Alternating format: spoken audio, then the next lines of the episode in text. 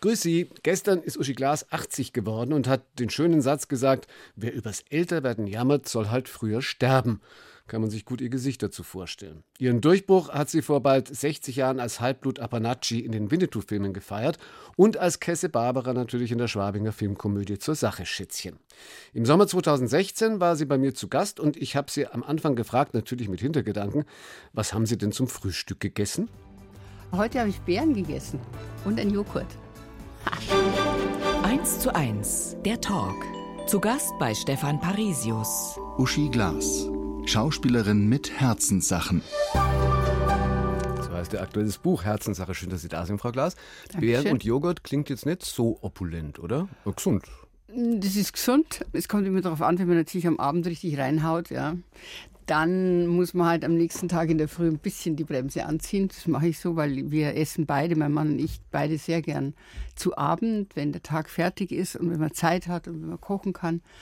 Und ja, dann muss man dann in der Früh ein bisschen einbremsen. Aber Frühstück insgesamt ist für Sie schon immer ganz wichtig. Ganz wichtig. Ja, ja sehr wichtig. Also für uns sowieso auch, weil wir da unsere Zeitung lesen jeder seine. Und äh, wir hören sehr oft Bayern 2 in der Früh auch schon gleich. Also es ist gar keine Dings, sondern es ist einfach so, ja. weil einfach die Beiträge toll sind. Und wir genießen einfach den Tag äh, sozusagen langsam anzugehen. Das heißt, wir stehen lieber früher auf und haben ein bisschen Zeit für uns, bevor dann jeder in sein Eck rennt mhm. und das tut, was er tun muss. War das immer schon so? Dass Sie so dieses Frühstück so zelebriert haben, also auch als Sie junge Frau war? Nein, ich habe erst lernen müssen, dass es ein totaler Schwachsinn ist, eigentlich sich noch 20 Mal im Bett umzudrehen und dann zu guter Letzt so rausspringen muss und hetzen muss und schnell duschen und Haar waschen und schnell, schnell, ich muss zum Drehen. Und das äh, wirklich Lebensqualität bedeutet, weil du immer dann auch sagst, oh mein Gott, jetzt komme ich fast zu spät und nein, warum habe ich das schon wieder? Hm. Und irgendwann musste ich lernen, und wie toll das ist, wenn man einfach eine Stunde früher aufsteht und es einfach gemütlich angehen lässt und auch konzentriert das alles macht. Das ist Luxus. Hm. Luxus ist das auch für viele, viele Kinder, äh, die sie mit Frühstücken versorgen. Wie viele Frühstücke hat es heute gegeben für Schulkinder von Brotzeit? Circa 8000 haben wir jetzt. Also 8000. wir sind ja inzwischen ganz Deutschland an acht mhm. verschiedenen Standpunkten und äh, wir werden also mehr oder weniger jeden Tag ein Stück größer. Äh, jetzt merken wir natürlich auch die Flüchtlingskinder, die zu uns kommen und da sind wir inzwischen an über 170 Schulen mhm. und die Kinder werden versorgt von über 1000 Senioren, die das das Frühstücksbuffet machen, wohlgemerkt. Äh, mir ist es immer ganz wichtig, dass, dass ich erzählen darf, dass wir nicht irgendwelche Wurstsemmeln verteilen, sondern dass die Kinder bei uns lernen, in geborgenen Räumen ein Frühstück einzunehmen, an Tischen zu sitzen, miteinander sich unterhalten. Also diese unsere Frühstückskultur, der Esskultur einfach da mitbekommen. Mhm. Darüber werden wir in der Stunde auch noch ausführlich reden, wie es mhm. dazu kam und wie das funktioniert. Sie sind ja selber auch ganz oft dabei, also Sie ja, in natürlich. allen Standorten. Wie ist denn das? Die Kinder Grundschule, also so bis die zehn. Kleinen, ja. Die Kleinen haben Sie ja bis vor ein paar Jahren vermutlich gar nicht so als Schauspielerin mehr gekannt, weil. Nee. Nee, nee. nee. Das, da bin ich halt irgendeine Tante, die zu Besuch kommt oder eine Oma, keine Ahnung, was sie denken. Jetzt natürlich seit kurzem, seit Fuck You Goethe, schaut das anders aus, weil dann die Viertklässler schon oft mal so plötzlich so einen ganz eigenen Blick bekommen, da weiß ich schon. Und dann sage ich, ja, ich bin die Ingrid Leimbach-Knorr. Und dann, wow, ist das wahr? Und dann sind sie äh, ganz begeistert halt. Ich bin selber ganz überrascht immer, dass man in dieser kleinen Rolle, dass das so eine Wirkung hatte mhm. und hat. Aber da werde ich halt sozusagen von den bisschen Älteren erkannt. Aber ansonsten bin ich für die Kinder, für die Kleinen eigentlich einfach jemand, der zu Besuch kommt, weil die Kinder empfinden das natürlich auch so, dass die Senioren ihnen dieses Frühstück bereiten und ihnen das mhm. schenken. Ja?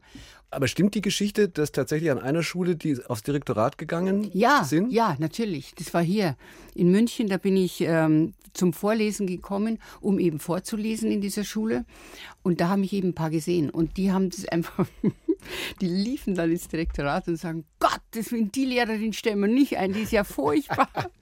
und die arme Direktorin wusste gar nicht, was passiert. Und ein wenig später kam ich und habe geklopft und habe gesagt, wo muss ich denn hin? Wo, wo lese ich denn heute?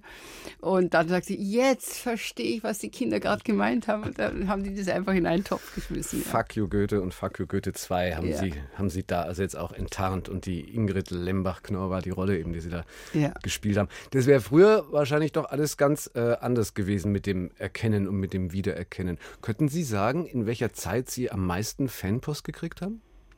Ähm, schon in der Zeit natürlich, es ging los mit, mit Apanachi natürlich und dann natürlich zur Sache Schätzchen. Ich habe äh, jetzt, sagen wir, hält sich das wirklich im Rahmen, wobei ich immer, wenn man es dann doch ein bisschen liegen lässt, dann plötzlich denkt, oh Gott, den Haufen schaffe ich überhaupt nicht mehr.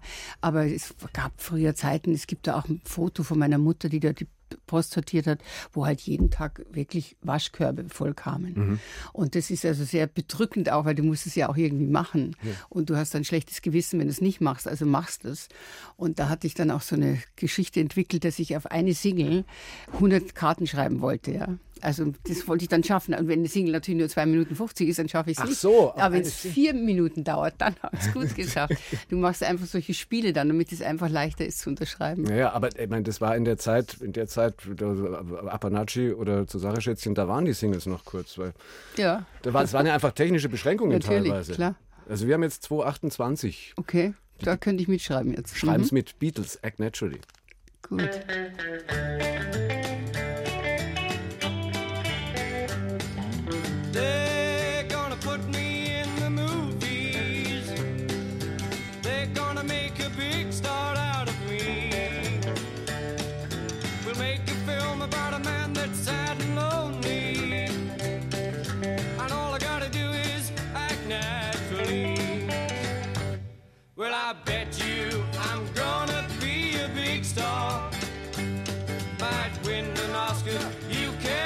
tell.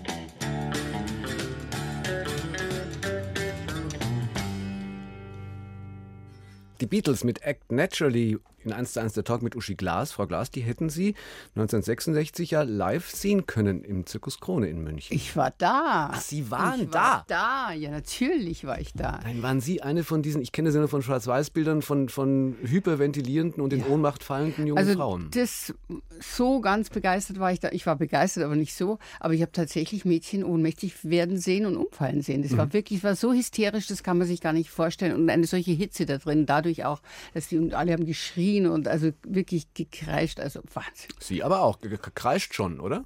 Ja, ja, ein bisschen gekreischt habe ich bestimmt schon, aber jetzt so, dass man, dass man sozusagen gar nicht mehr kann und man muss weinen und alles und dann auch noch in die Ohnmacht fallen, na, das ist mir dann doch ein bisschen zu viel. Das heißt, da waren Sie also in München äh, Ja. äh, unterwegs, da waren Ja, Sie ja klar. ein paar Jahre vorher Ja, und aus das, dass man da. Karten gekriegt hat, war eine Sensation. Das war toll. Und ich meine, die waren ja dann nie mehr, mehr wieder da. Die waren, also das war wirklich schon ein Erlebnis, ja. Klar. Und da waren Sie in der kulturellen Szene unterwegs. Auf Filmpremieren haben Sie sich ja auch rumgetrieben. Ja, natürlich. Ja. Äh, wie kam es, dass Sie da von dem Produzenten Horst Wendland angesprochen worden sind? Ich bin ja in Niederbayern aufgewachsen, mhm. haben wir vorher gesagt, und da wurde eine Produktion, eine Fernsehproduktion in Dingolfing, also bei mir um die Ecke gedreht. Und da haben wir natürlich zugeschaut, wie er ja, toll, Film kommt nach Niederbayern, gell?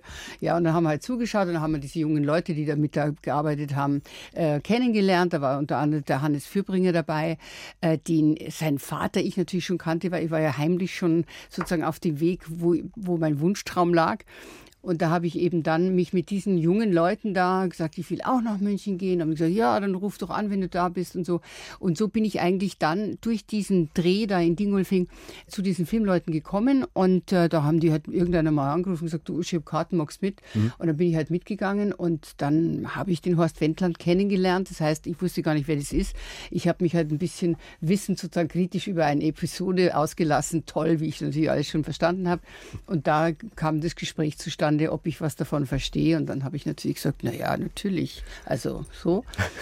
und ja, und so, so ging das los. Mhm. Mit Schicksal. Mit Schicksal. Naja, mhm. aber Sie wollten Sie, aber zu dem Zeitpunkt waren Sie noch Sekretärin. Ich war Sekretärin natürlich und wollte eben, habe schon so meine, meine Reklamhefte mir alle gekauft und habe schon gepaukt und getan, weil ich einfach dachte, ich sag's niemandem. Ja, meinen Eltern sowieso nicht und zu Hause hätte ich es auch nicht sagen können. Ich fange einfach da den Weg an. Irgendwie kriege ich es hin. Und so ging es ja dann auch. Ja. Also der unheimliche Mönch ja. war dann die erste ja. Rolle. Ja. So, und was ich nicht wusste, oder ich weiß gar nicht, ob das heute, ob es das heute überhaupt noch so gibt, äh, dass Sie danach einen regelrechten Ausbildungsvertrag Ja, das war der, damals der sogenannte Hollywood-Vertrag, der hieß so. Okay.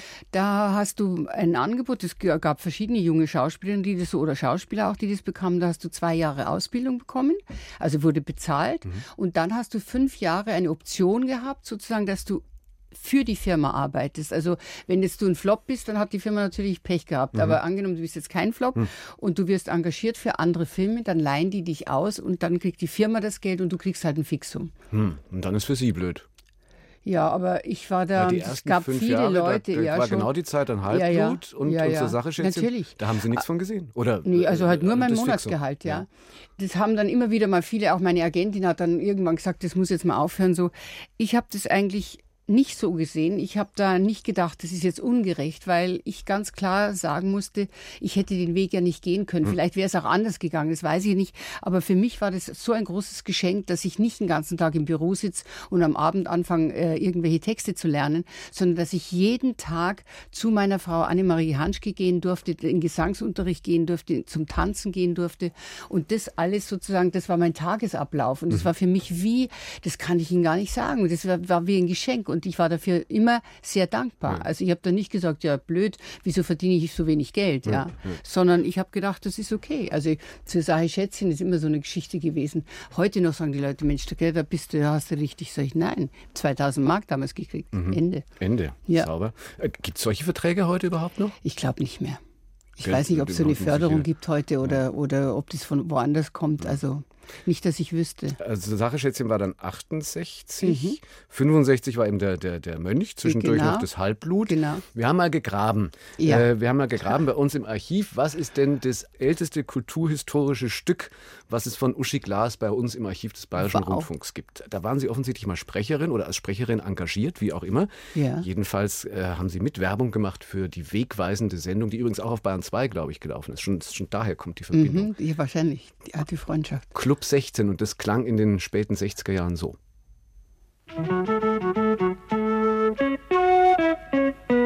Das große Glück entgeht den meisten. Club 16 kann sich jeder leisten. Also ich muss zugeben, das bin ich, ja. Ja, ja, ja. eindeutig, ja, wenn ja, es so klar. vermerkt ist hätte gesagt, nie im Leben habe ich das gemacht, aber, aber sie da. Wir haben noch einen Beweis. Ja? Also, da okay. gab es mehrere Spots. Einen, einen haben wir noch, weil er wirklich so schön nach den späten 60ern klingt.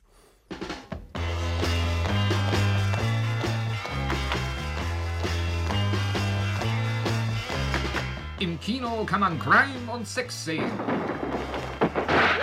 Doch Duftenbeat bringt nur Club 16.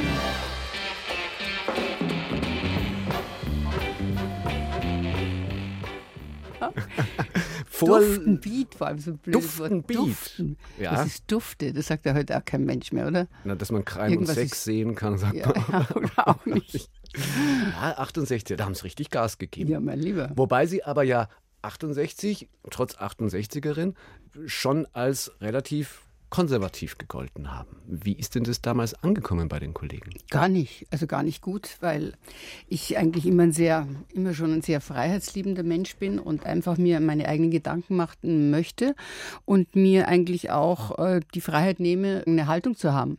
Und es war damals eigentlich gar nicht gewünscht. Also diese ganze, ich muss, ich muss einfach so behaupten, die 68er Bewegung war sehr undemokratisch, weil wenn du nicht mitgemarschiert bist in der Richtung, dann warst du draußen. Das war einfach so und das war, das fand ich empörend. Ich fand furchtbar, dass man nicht seine eigene Meinung sagen kann. Also was dann, das ging ja auch weiter mit der, mit der Abtreibung. Ich habe abgetrieben und mein Bauch gehört mir. Und wenn du da also angefangen hast und zu sagen, ich möchte aber diskutieren, wann geht denn ein Leben los? Wann ist es denn eine Tötung und wann ist es eigentlich keine? Oder, oder, oder wie nehme ich die Verantwortung mhm. als Frau auf mich? Mhm. Ich war ja damals zum Beispiel auch der Meinung, natürlich darf das eine Frau entscheiden und soll nicht der Mann mhm. entscheiden. Aber du musst natürlich auch mit dieser Entscheidung dich auseinandersetzen, finde ich, und nicht einfach so tun, oh, da ist eigentlich nichts, da machen wir einfach so. Und das war überhaupt nicht gewünscht. Und dadurch war ich immer irgendwie so ein Außenseiter, weil ich immer anfing zu diskutieren und die gesagt haben, es red nicht, wähl doch, was du willst, aber jetzt unterschreib den Zettel. Aha, und da ging es um Willy Brandt, glaube ich. Da ne? ging es um Willy Brandt, ja. Aha, der unterstützt werden sollte von ja, Künstlern? Ja, natürlich von Künstlern, ja. weil das eben damals auch einfach so war, die mit den Schwarzen und mit den Konservativen geht gar nichts und mit dem geht alles. Mhm. Und das war mir einfach zu unreflektiert und ja, da war ich ganz schnell einfach die schwarze Hexe oder was immer. Mhm. Ja, und dann bin ich eigentlich auch geblieben. Und sind tatsächlich auch ein bisschen abgestraft worden. Ja, ja, haben ja. Sie schon gemerkt, dass dann weniger Rollen Das habe ich schon gemerkt. Ja, ja. Natürlich, die jungen, also der junge Film, wo ich ja eigentlich einen ganz guten Start hatte mit Susahe Schätzchen, äh, hätte mich natürlich nach wie vor interessiert. Es gab ganz viele ähm, tolle Regisseure, mit denen ich auch gearbeitet ähm, hätte und wollte. Und äh, da war dann eigentlich schon so eine Mauer gewachsen, ganz mhm. komisch, ganz eigenartig. Aber Sie haben ja auch schon, wenn ich das richtig weiß, bei Zur Sache Schätzchen äh, Ihren Kopf durchgesetzt. Stimmt es, dass Sie eigentlich hätten nackt auftreten oder, oder diesen Strip ganz, ja. äh, ja. ganz äh, ja, runterspielen ja. hätten sollen? Ja. Ne, es war so, ich habe von vornherein gesagt, also Leute, ich würde das was ich gerne machen, aber hm, das mache ich nicht, weil ich finde, der Schauspieler musste eh schon immer deine Seele auspacken und, und bist eh so bloß und in gewisser Weise bist du da nackt, weil du einfach auch Dinge sagen musst, Texte hast, du vielleicht irgendwelche fremden Menschen umarmen musst. Ich, ich finde, das ist sowieso sehr viel. Und dann dabei noch sich sozusagen auch noch der Klamotten zu entledigen, das irgendwie, habe ich gedacht, das ist mir zu viel einfach. Hm. Und habe es klar gemacht. Und haben die gesagt, ja, ja, das machen wir, das schon, passt schon, ja. Und dann fing ich so an, den Film zu machen, gegen den Widerstand vom Herrn Wendland und die Rialto-Film. Alle haben geschrieben, ich soll den Film ja nicht machen. Und ich wollte ihn aber machen, hm. ja. Und dann kamen die plötzlich und sagen, ach, Uschi, du bist so niedlich gebaut und du siehst so toll aus und du kannst es doch leisten. Ich habe gesagt, es geht doch nicht ums Leisten können, sondern ich mag einfach nicht. Hm. So war das. Und das heißt, im Drehbuch stand, äh, äh stand nee, stand, im Drehbuch stand einfach, ja, das war ein Drehbuch, wie das halt, äh, weil zu sagen, es war nicht so eindeutig geschrieben, Aha. ja. Aber ich sollte mich eben in der Polizeiinspektion tatsächlich entkleiden und ich wollte halt unter dem Kleid etwas haben. Mhm. Und da haben sie gesagt, stell dir doch nicht so an, jetzt machen wir das endlich. Und dann habe ich hab gesagt, ach, da muss ich mir jetzt was ausdenken. Und zum Glück hatten Sie diese Corsage. Ja, genau, die habe ich mir machen lassen, ah, ja. auf mhm. meine Kosten wohlgemerkt mhm. auch. Und ähm, habe eben meine Frau Krienis damals ins Boot gehoben und sage, ich brauche ein super sexy, nicht so ein Spießer-Corsage da, die bis zum Hals geht, sondern wirklich sexy, dass man noch ein bisschen was sieht und die Fantasie gut mitmacht. Und dann haben wir das gebastelt, das Teil, und dann war das der Knaller natürlich. Und daraus sind dann diese legendären Fotos, die ja bis heute ja. jeder kennt. Jetzt stellen ja. Sie vor, da waren es Nacker drauf. Ja, weil das ist ja ganz. Und hinterher haben sie ihm gesagt, Mensch, die waren mal clever. Ja, jeder rennt da nackt rum und die hat plötzlich so ein schneeweißes Ding da an mit der braunen Haut. Das ist mal richtig clever. Ja. Mhm. Da war was aus der Not geboren. Naja, aber naja. Es, hat, es, hat, der Weiblichkeit und der Attraktivität nicht geschadet. Ach, vielen Dank. Eins zu eins feiert heute einen runden Geburtstag mit einer Acht davor. Und vor bald acht Jahren war sie bei uns auch zu Gast, Uschi Glas. Damals mit ihrem Buch Herzenssache, vom Glück gebraucht zu werden. Im Jahr davor, mit 71, hatte sie ihre Filmpremiere in Hollywood. Wie kam es denn dazu? Junger Filmemacher, ganz junger Kerl, hat äh, in meiner Agentur angerufen, sagte, er ist jetzt fertig mit seiner Filmhochschule in Los Angeles und er ist jetzt wieder zurück nach Österreich, hat ein Buch geschrieben und da wäre eine ganz kleine Rolle für die Uschi Glas drin und ja, ob ich mir das also vorstellen könnte, habe meine Agentur gesagt, wie siehst du das? Und sage ich, soll ich das Buch schicken, dann lesen wir mal. Mhm. Und dann hat er mir das Buch geschickt und dann war das Buch so, dass ich gedacht habe, das kann eigentlich nur ein älterer Mensch geschrieben haben. Und dann habe ich nämlich gesagt, wie alt ist der? Ja, 23 23. So, das gibt's ja nicht, der kann doch nicht so ein Buch schreiben. Und dann habe ich mich mit ihm getroffen und tatsächlich war so ein junger Hupfer, also also easy, mein Sohn, ganz einfach. Und ähm, ja, und dann haben wir den Film gemacht. Der Junge heißt Alexander Lercher und der hat dieses Buch geschrieben und den Film eben dann gemacht, hat seine Crew aus Los Angeles geholt. Wir waren dann eingesperrt in einem Schloss in Kärnten, weil er gesagt hat, er ist so low budget, er kann es mhm. nur in einem drehen und keiner darf das Haus verlassen. Und dann haben wir das gedreht und dann hat er sich eben beworben und dann sind damals in Los Angeles eingegangen 8000 äh, äh, Bewerbungen mhm. und dann ist er unter die letzten 23 gekommen, also nominiert und dann rief er mich an und sagt, oh shit, das mitfahren. Mhm. Wir, wir sind nominiert und nominieren ist ja schon was ganz Tolles. Ja. Also gesetzten Fall, ich wäre nominiert für einen Oscar, würde ich auch hinfahren. so, ja, Alexander, da fahre ich mit. Und dann hat er eben tatsächlich gewonnen. er hat den ersten Preis gemacht unter den ganzen Beiträgen und hat dann am nächsten Tag als Youngster, als sozusagen Beginner, noch einen Preis gewonnen. Das war also ganz, ganz toll. Und ähm, ja, toller Film, sehr langsam erzählt. Ja. Über eine späte, über eine verloren gegangene Liebe. Mhm. Wie heißt er nochmal, Entschuldigung? Der heißt Four Step Side. Also Four ein bisschen ein sehr komplizierter Titel, Aha. aber ja, er muss ja, ihn so haben. Ja. Muss so sein. Mhm. So, und dann hat es ja doch noch geklappt mit Hollywood. Ja, natürlich. Ja? Also ja. haben Sie jedes je bereut, dass Sie früher, Sie hätten ja schon früher nach Hollywood gehen können, oder? Äh, aber Sie haben es nie gemacht. Ja, ich habe es nicht gemacht. Ich sollte natürlich. Ich war ja damals bei William Morris, einer der besten Agentur eigentlich, die man haben kann, die mit meiner Agentur Alexander also verbunden waren. Und die haben gesagt, jetzt ist höchste Zeit, ins Ausland zu gehen. Ich habe ja in Frankreich schon gedreht, in Italien und in England. Und haben gesagt, und jetzt muss man Tapetenwechsel, weil in Deutschland da ist schon alles passiert. Und da habe ich dann eben irgendwie gemerkt, dass mir mein Leben ein bisschen davon läuft, weil ich so viel gearbeitet hatte. Ja, ich habe innerhalb von kurzer Zeit äh, 40 Spielfilme gemacht. Das hm. heißt, ich habe rund um die Uhr mehr oder weniger gearbeitet und habe auch gemerkt schon langsam, dass meine Freunde irgendwie verloren gehen, dass ich und habe einfach plötzlich gedacht, Mensch, was willst du mit deinem Leben machen? Ich, mir war einfach klar, wenn ich jetzt zum Beispiel nach Hollywood ginge, dann muss ich ja natürlich von vorne anfangen, weil kein Mensch wartet auf hm. dich da und sagt, ach, Sie haben in Deutschland schon Filme gemacht, super, dann fangen wir gleich an, hm. sondern du musst wirklich von vorne beginnen. das hätte für mich bedeutet, ich war damals 28 schon, ähm, dass ich auf Familie wahrscheinlich verzichten müsste. Mhm.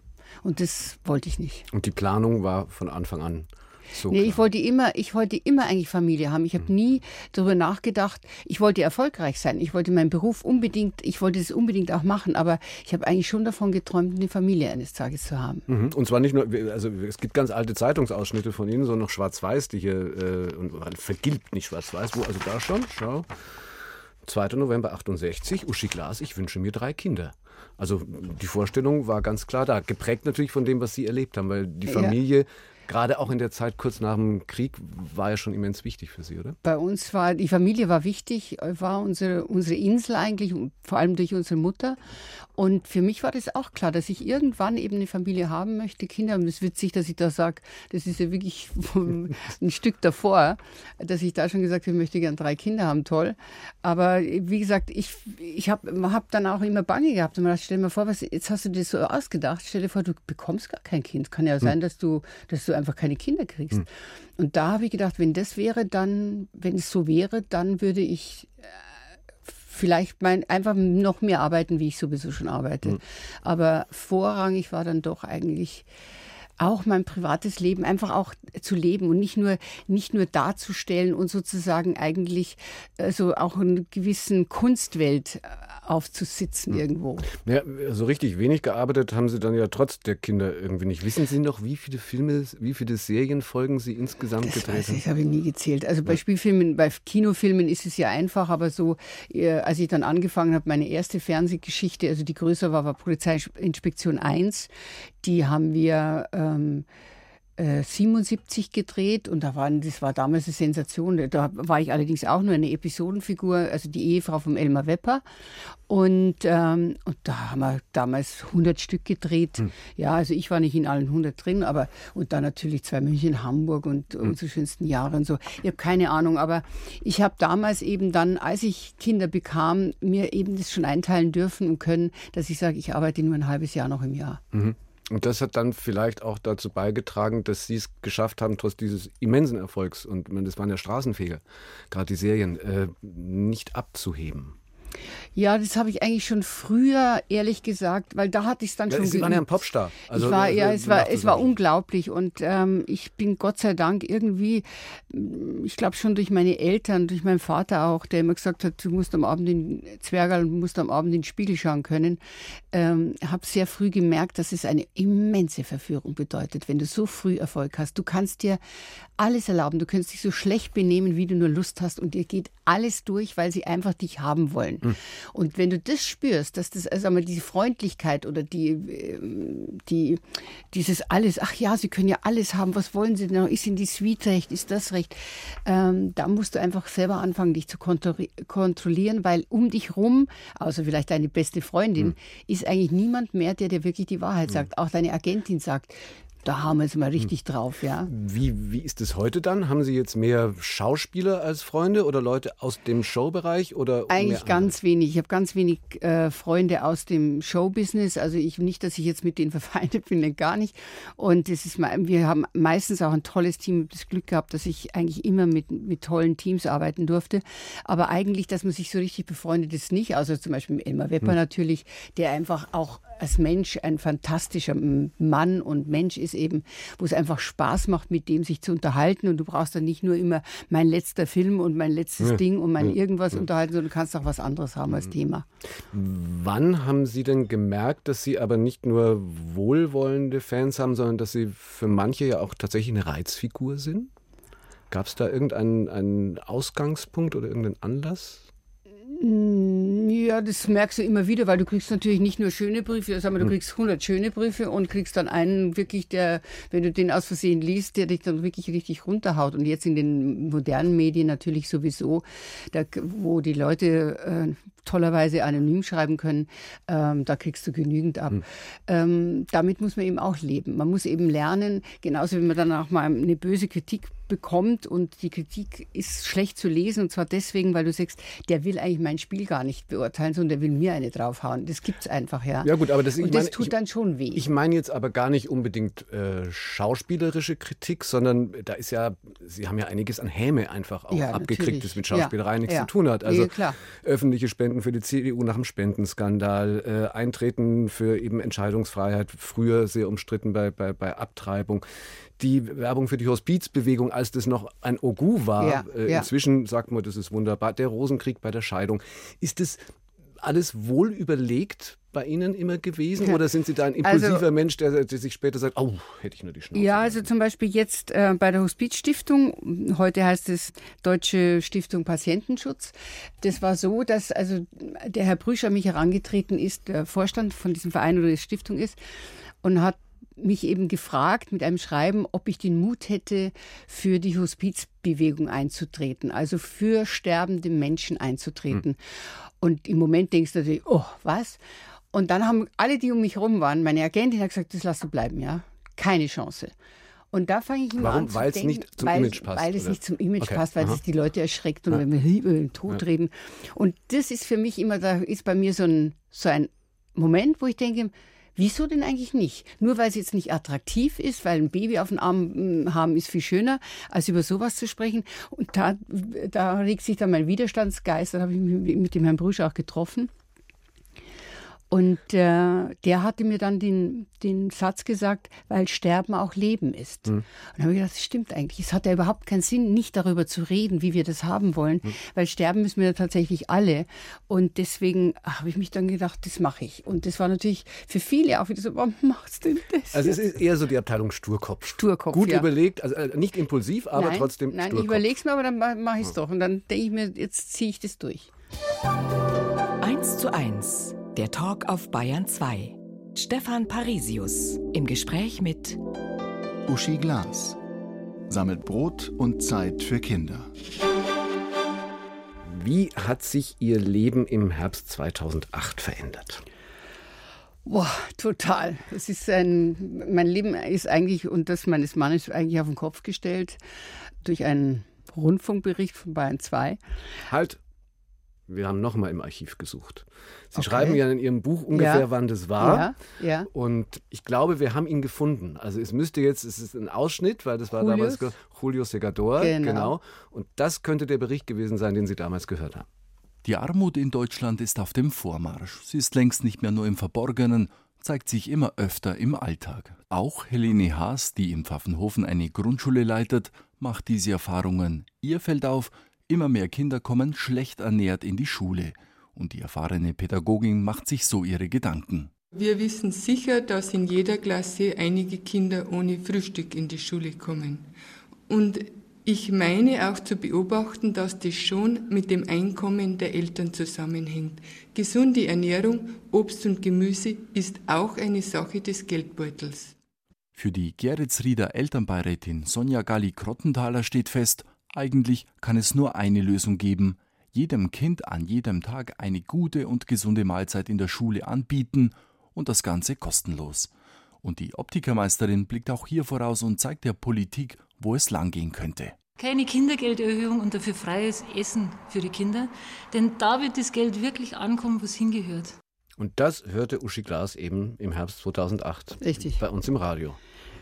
Tja, und ähm, ich konnte mir nicht vorstellen, dass es in unserer tollen Stadt äh, wirklich hungernde Grundschulkinder gibt. Und mich hat dieser Bericht einfach so angefasst, dass ich nach Hause bin und meinem Mann erzählt habe, dass ich das jetzt gehört habe und ob er das für möglich hält, dass es sowas gibt. Und da war ja auch dann jedes vierte Kind in Deutschland geht ohne Frühstück in die Schule und so weiter und so fort.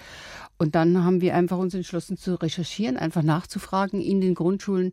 Und dann haben wir natürlich wirklich die Antwort bekommen, ja natürlich, klar bei uns ist es und so.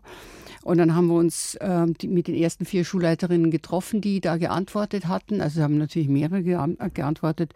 Und da ging es eben los, was kann man denn da machen? Hm. Kann man irgendwie Eltern aufklären? Kann man irgendwie so? Äh, die haben alle gesagt, können Sie alles vergessen. Und dann sagte ihm eine, wenn Sie uns Zwieback vorbeibringen, das wäre ganz große Klasse. Und äh, das haben wir in unserem ersten Schreck auch gemacht. Wir haben in diese vier Schulen, in die 52 Klassenzimmer dann so Notfallboxen gebracht mhm. mit Butterkeksen und Zwieback eben und Knäckebrot und Müsliriegel. Und dann war die Frage, ob wir das auffüllen würden wieder. Haben wir gesagt, ja klar, machen wir das und so. Und dann waren wir aber beide total unglücklich. Wir haben gesagt, sag mal, das ist doch, du, wenn, die, wenn die, die, die Schulleiter dann sagen, äh, ja, wieso Zwieback, habe ich dann ja gesagt, dann sagt sie, ja, die sind total unterzuckert, die hm. sind erschöpft, die schlafen ein, die haben Bauchkrämpfe und wenn sie einen Zwieback bekommen, ein Glas Wasser, dann geht's wieder. Und daraus wurde dann eben dieser, ich finde, wirklich geniale Twist, dass sie also einerseits das Frühstück für die Kinder und andererseits Beschäftigung für Senioren. Ja. Äh, ja. Wie, wie, sind Sie auf diese Kombination? Es liegt, es scheint so einfach, aber man muss ja, darauf kommen. aus der Not geboren natürlich. Wir haben dann, äh, wir haben dann eben bei den nächsten Gesprächen hat eben eine Schulleiterin gesagt, Frau Glas, wenn ich ein tägliches Frühstück vor Schulbeginn an meiner Schule für die Kinder hätte, das wäre mein größter Traum, den ich als Schulleiterin habe. Hm. Und dann haben wir eben angefangen, sind nach Heilbronn gefahren und haben da bei Lidl vorgesprochen und haben eben gesagt, wir hätten das vor. Wir haben im Moment vier Schulen. Also das heißt, im Moment, da war für mich schon fertig, vier hm. Schulen sind viel. Und dann haben wir gesagt, ja, das machen wir wir machen damit, das ist positiv, das ist vorwärtsblickend, zukunftssicher und so. Das ist für die Kinder ganz toll, das machen wir. Und da habe ich eben dann diese Schulleiterin angerufen, die vom größten hm. Traum erzählt hat. Und dann war eben Totenstille am Telefon. Wie ich gesagt, Frau Fellner, wir können das, wow. Und dann sagt sie, ja, wer soll es denn machen? Ich kann es nicht machen, die hm. Lehrer können es nicht machen. Wie? Habe ich gedacht, sag mal, die ist aber undankbar. Ja? und im nächsten Moment war mir klar, sagt sie, ich werde sicher jeden Tag 80 Kinder haben in, meiner, in meinem Frühstücksraum. Hm. Und dann sind wir draufgekommen, wir nehmen einfach fitte, tolle Leute. Noch nie waren Senioren so fit wie heute. Mhm. Und wir fragen die, ob die nicht sozusagen etwas in die Gesellschaft zurückgeben wollen. Mhm. Und inzwischen haben wir weit über 1000 Menschen, die das jeden Tag leisten. Also nicht nur das Frühstück, sondern auch unsere Zeitprojekte. Ja, und die machen, die machen es alles ehrenamtlich. Ja, also die bekommen natürlich ein, ja, natürlich so, so äh, im maximalen Fall, also die sogenannte Trainerpauschale. Äh, viele arbeiten ja, sagen wir dann nur zwei Tage die Woche mhm. oder drei Tage, manche ja. auch nur einen Tag, je nachdem, wie sie es halt können. Aber dafür bekommen sie, die müssen ihre Tickets auch selber zahlen, ihre ja. Fahrscheine und so. Und äh, so wird es gemacht. Und äh, es ist der Idealfall deswegen auch, weil die Kinder beten unsere Seniorinnen und Senioren an, weil das ist wie, wie ein Familienersatz. Naja, das klingt jetzt so friedlich und freundlich, aber Sie sind ja in erster Linie auch oder sehr oft in, in Problemschulen nur. unterwegs. Wir sind nur in, nur Problem, in Problemschulen. Ja, also ja, ich ja. meine, das sind ja auch Familien, in denen es eben kein Frühstück gibt. Ja, so ist äh, es einfach, ja. So, kommt es da nicht dann auch vor, dass die Kids das Frühstück verweigern, weil das einfach nicht cool ist? Nein, die Kinder, die, die Kinder würden ja gerne frühstücken. Also so ist es ja nicht. Und wir haben natürlich auch gesagt, dass in unsere Räume dürfen alle Kinder rein. Also selbst wenn ein Kind zu Hause schon was gegessen hat und will jetzt noch einen Kakao trinken mit der Freundin, dann kann jedes Kind kann rein. Und die Tür ist eben offen. Und wenn die Kinder erstmal merken, das ist da und da steht die Bertha, Tante Bertha oder Oma Bertha mhm. da und die sagt, komm, jetzt probier doch mal den Quark, den habe ich halt extra für dich gemacht und so, dann ist es eine unglaubliche Situation für die Kinder. Und die Kinder, was wir dann dann auch gar nicht vorher natürlich nicht gewusst haben, das Sozialverhalten ändert sich so wesentlich. Die Kinder sind so höflich, die sagen hm. bitte, danke, die verstehen sich mit ihren Kumpeln. Hm. Es gibt keine Raufereien mehr deswegen. Und das ist, also Sie können jede Schulleiterin fragen, die Sie wollen, die sagen einfach, das ist wie, das ist wie ein Wunder, hm. was da passiert. Man könnte ja auch auf die Idee kommen, aber zu sagen, Mai, jetzt machen die das mit Brotzeit so, dadurch werden die Eltern noch viel weniger motiviert, den Kindern ein anständiges Frühstück zu machen. Also erstens mal haben wir natürlich auch viele Alleinerziehende, wir haben also auch nicht nur äh, Leute, die sozusagen so arm sind. Es ist übrigens in ganz Deutschland kein einziger Mensch so arm, dass er in der Früh einem Kind nicht ein Schälchen Cornflakes hinstellen hm. könnte, mhm. äh, weil dafür ist auch das Kindergeld da. Aber es ist eben zum großen Teil ist es einfach äh, Überforderung die Eltern beim zum großen Teil im Bett liegen, wenn sie also Hartz-IV-Empfänger sind und keine Situation für sich haben, überhaupt keine, das ist auch so eine Portion Resignation sehr oft hm. dabei. Wir haben in Berlin Schulen, die sind 100 Prozent lernmittelbefreit. Das heißt, es arbeitet nicht ein einziger Mensch in der ganzen, bei diesen ganzen 400 Kindern ist nicht ein einziger da, der in der Früh aus dem Haus gehen hm. muss. Ja. Hm. Und, äh, und die Kinder sind dann dadurch auch sehr desolat, sind wirklich hungrig, ausgehungert und freuen sich und manche stehen schon in der Früh um sechs vor der Schule und warten, dass sie reingelassen werden. Toll. Wie hat sich das jetzt verändert? Sie haben ja vorhin gesagt, Sie merken das auch jetzt eben dadurch, dass die Flüchtling, Flüchtlingskinder jetzt sehr viel da sind. Verändert sich das vom Charakter her dann? Ja, weil ähm, die Flüchtlingskinder, die kommen, die gehen erstmal in die sogenannten Willkommensklassen oder Ü-Klassen, also Übergangsklassen. Mhm. Und äh, wir sehen, dass die Kinder lernen Deutsch, das können Sie sich gar nicht vorstellen. Auch da könnte ich Ihnen sagen, Sie müssten mal an eine Schule gehen und das gucken. Diese Kinder, die jetzt hier angekommen sind, oder in Berlin oder in Hamburg, ganz egal, wo wir sind, die wollen so lernen, die wollen, die sind so froh, dass sie da sind. Und wenn die auch zum ersten Mal ins Frühstückszimmer kommen, dann sind sie total denken, wieso, wieso steht da alles, warum kriege ich da alles und so. Und wenn die schon langsam merken, ja, ja, du bist willkommen, du darfst da sein. Die lernen sehr, sehr schnell und sie bringen in unsere Schulen etwas sehr Positives. Weil die anderen Kinder, die wir versorgen, kommen oft aus Familienhäusern oder aus Familien, wo einfach keine Hoffnung da ist, wo die hm. Luft raus ist, ja. Und diese Eltern, die ihre Kinder bis hierher sozusagen gerettet haben, die haben ein ganz anderes Anliegen. Ja, die, die wollen was, die wollen auch, wollen, man möchte es ihnen bitte erlauben, viel schneller arbeiten. Hm. Die wollen damit reinkommen, die wollen nicht ausgehalten werden. Und das merken wir ganz klar bei den Kindern. Also wir haben in einer Schule, die ich gerade besucht habe, der sagt, nach drei Wochen tue ich die sofort in Regelunterricht dann sind die schon so drauf, dass sie alles verstehen. Toll. Äh, wenn jetzt Menschen zuhören, die sagen, ah, das ist eine tolle Initiative, kann ich da vielleicht auch noch mitmachen und Frühstück verteilen? Welche Voraussetzungen muss man erfüllen? Man muss ja, man muss natürlich ein amtliches Führungszeugnis haben. Also mhm. das wird natürlich alles geprüft. Mhm. Dann muss man ein Gesundheitszeugnis haben, das ist klar. Und dann äh, kann man sich bewerben. Also wir haben ja www Brotzeit für Kinder in einem Wort. Und dann gibt es eine Rubrik, ich möchte gerne da mitmachen. Und wir haben natürlich auch unser Zeitprojekt, wo Leute sagen, ich möchte gerne Hausaufgaben Hausaufgabenbetreuung hm. machen mhm. oder ich gebe ein bisschen Deutschunterricht nebenbei. Ich übe das, was jetzt, sagen wir mal, die Lehrkraft gemacht hat, das übe ich jetzt mit einer kleinen Gruppe. Also wenn jemand morgen muffelt ist, zum genau, Beispiel. Zum Beispiel. Ja, oder genau. wenn einer sagt, ich möchte mit den Kindern garteln, ich möchte ja. den Schulgarten ja. auffrischen. Also wir haben alle möglichen Situationen. Wir haben natürlich auch äh, Schachspielende Senioren, mhm. die als Kindertrainer ausgebildet werden. Also es kann sich jeder bewerben, der dazu Möglichkeit, Möglichkeit mitzumachen und, und sie engagieren. Und, das ist mein zweiter Titel da an diesem Buch, ja. das heißt, vom Glück gebraucht zu werden. Ich ja. will Ihnen sagen, alle Senioren, wir machen in, jedem, in jeder Stadt ein Dankeschön-Essen. Mhm. Alle sagen mir, Gott sei Dank werde ich wieder gebraucht. Weil am Anfang denke ich, ich gehe in Rente, hurra, und niemand mehr will was von mir. Aber wenn du dann feststellst, dass tatsächlich keiner mehr was von dir will, mhm. dann es bitter. Und die Kinder wollen dann auf jeden Fall was. Genau.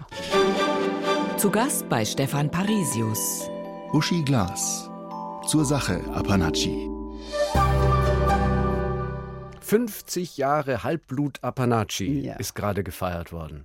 Das war, das war eine richtige Veranstaltung. Es ist in, in, in, Kroatien und Sie waren dabei. Ich war dabei. Ähm, da gibt es einen Verein oder verschiedene Vereine, also kommen aus Russland, von, von, aus der Schweiz, von überall her, die dort immer Drehorte suchen, also über viele, viele Jahre schon. Ich war da schon ein paar Mal eingeladen und jetzt eben wieder und sagen, jetzt wird doch die Apanaci 50, wollen es nicht mal mitkommen. Da haben wir gedacht, na gut, es, wenn die schon so verrückt sind, mache ich das.